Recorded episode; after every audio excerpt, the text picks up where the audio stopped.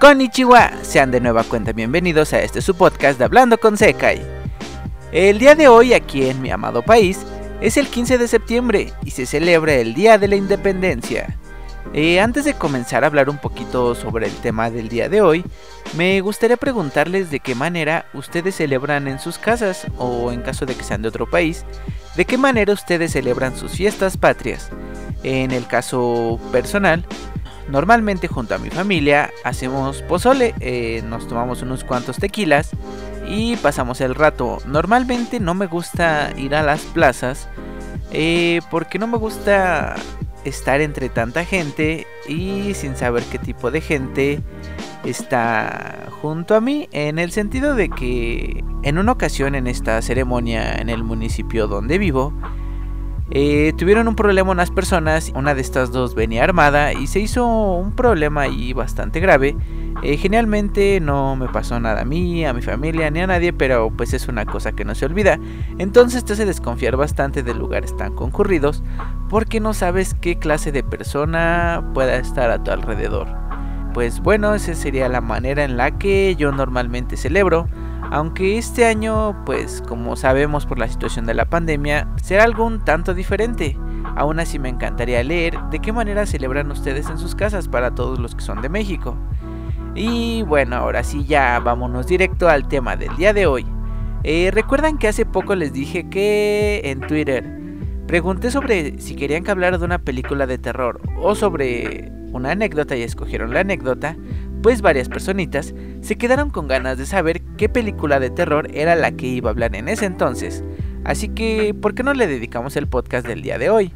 Esta película se llama Hashtag Vivo.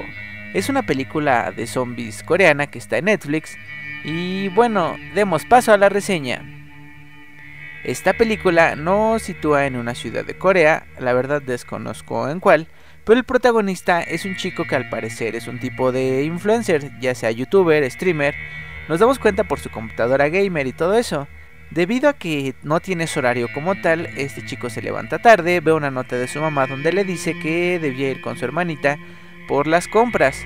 Tras esto, pues simplemente está pues ahí existiendo, hasta que al asomarse por la ventana, se da cuenta de que la gente se está volviendo loca. Sus amigos en el juego le piden que vea la televisión para que vea lo que está sucediendo en el país. Este chico prende la televisión y se da cuenta de que la gente está perdiendo el control, de que no salgan de sus casas y bueno, como es de esperarse, se expande este virus zombie.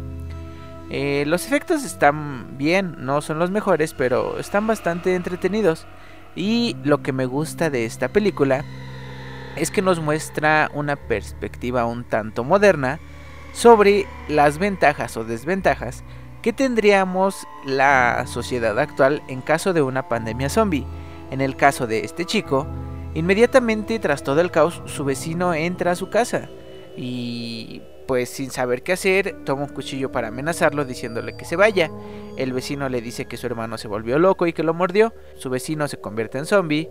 El chico el chico logra sacarlo de su cuarto y pone el refrigerador en la puerta, quedando así completamente aislado de todo el caos que está ocurriendo afuera, aunque seguro a su manera. Eh, de momento pues todavía cuenta con agua, luz, internet y pues está bien eh, mientras espera el rescate.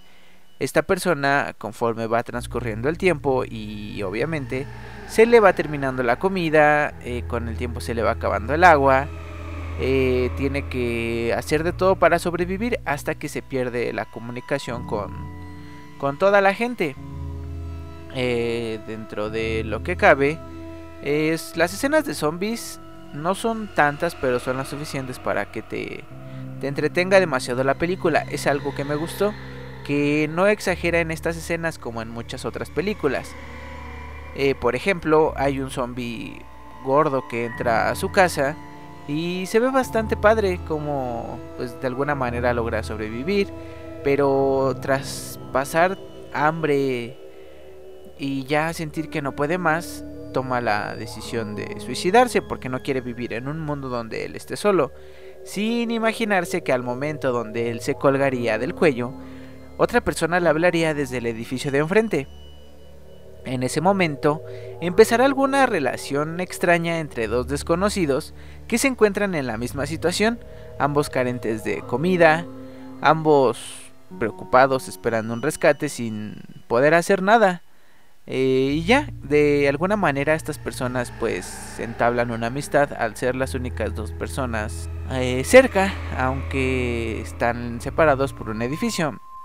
El chico en un intento por abastecerse de comida logra encontrar unos walkie-talkies, le manda uno a la chica y se empiezan a comunicar al no tener otra cosa que hacer. Ellos dos simplemente eh, de alguna manera se empiezan a conocer más, se hacen amigos, pero llega un punto donde ya no pueden soportar esa situación.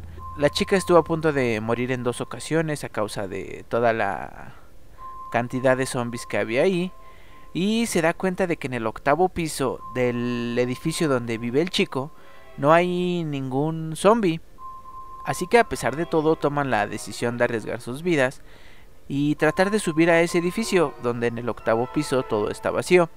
Esa escena está bastante buena, te pone mucho de los nervios y al final si logran resistir, estas personas suben y ahí es donde encuentran a un tipo que está loco, tiene a su esposa convertida en zombie y mientras él tiene comida, eh, quiere que su esposa también coma, así que para eso lleva a los chicos. Eh, estos chicos logran sobrevivir, este, y ya prácticamente vemos que el rescate ya por fin va a llegar. Logran subir a una azotea y el helicóptero lo rescata. Esta reseña, entre comillas, fue realmente demasiado rápida. Pero no te dejes engañar. O sea, la película no está mal. Eh, no es la mejor, pero sí te puede hacer pasar un buen rato.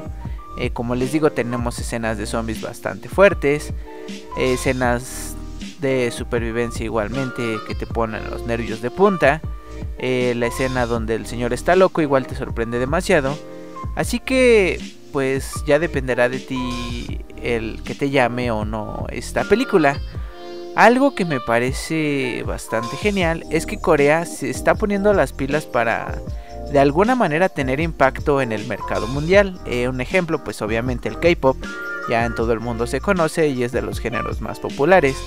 Eh, actualmente con las películas, por ejemplo la película de Parásitos del año pasado me parece, igualmente fue de Corea, así que últimamente Corea está dando mucho de qué hablar, está mejorando su calidad en entretenimiento por lo menos a nivel mundial, así que se me hace padre que tengamos otras opciones de ver eh, que se hagan más populares y no solamente películas de Estados Unidos. Aunque aclaro que no menosprecio las películas de Estados Unidos porque hay muchísimas que me gustan. Al final les recomendaré esta película para pasar el rato o si les gustan los zombies. Si les gustan las películas de miedo pero son asustadizos, entonces esta es para ti. No creo que te dé tanto miedo al punto de que no puedas terminar de verla. Y bueno chicos, esto sería mi reseña. Ustedes díganme qué opinan. Si ya la vieron, igualmente díganme en los comentarios qué les pareció esta película, si les gustó, si no les gustó, qué otra película les gustaría que hablase. Y de hecho he visto películas de terrores así más buenas, se las hablaré en algún siguiente podcast.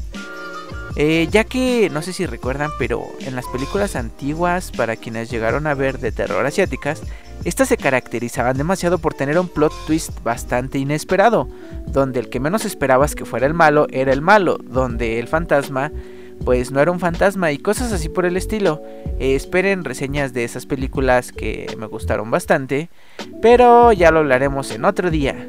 Eh, entonces díganme, ya saben qué películas quieren que vea, qué les pareció esta película de supervivencia de un chico streamer.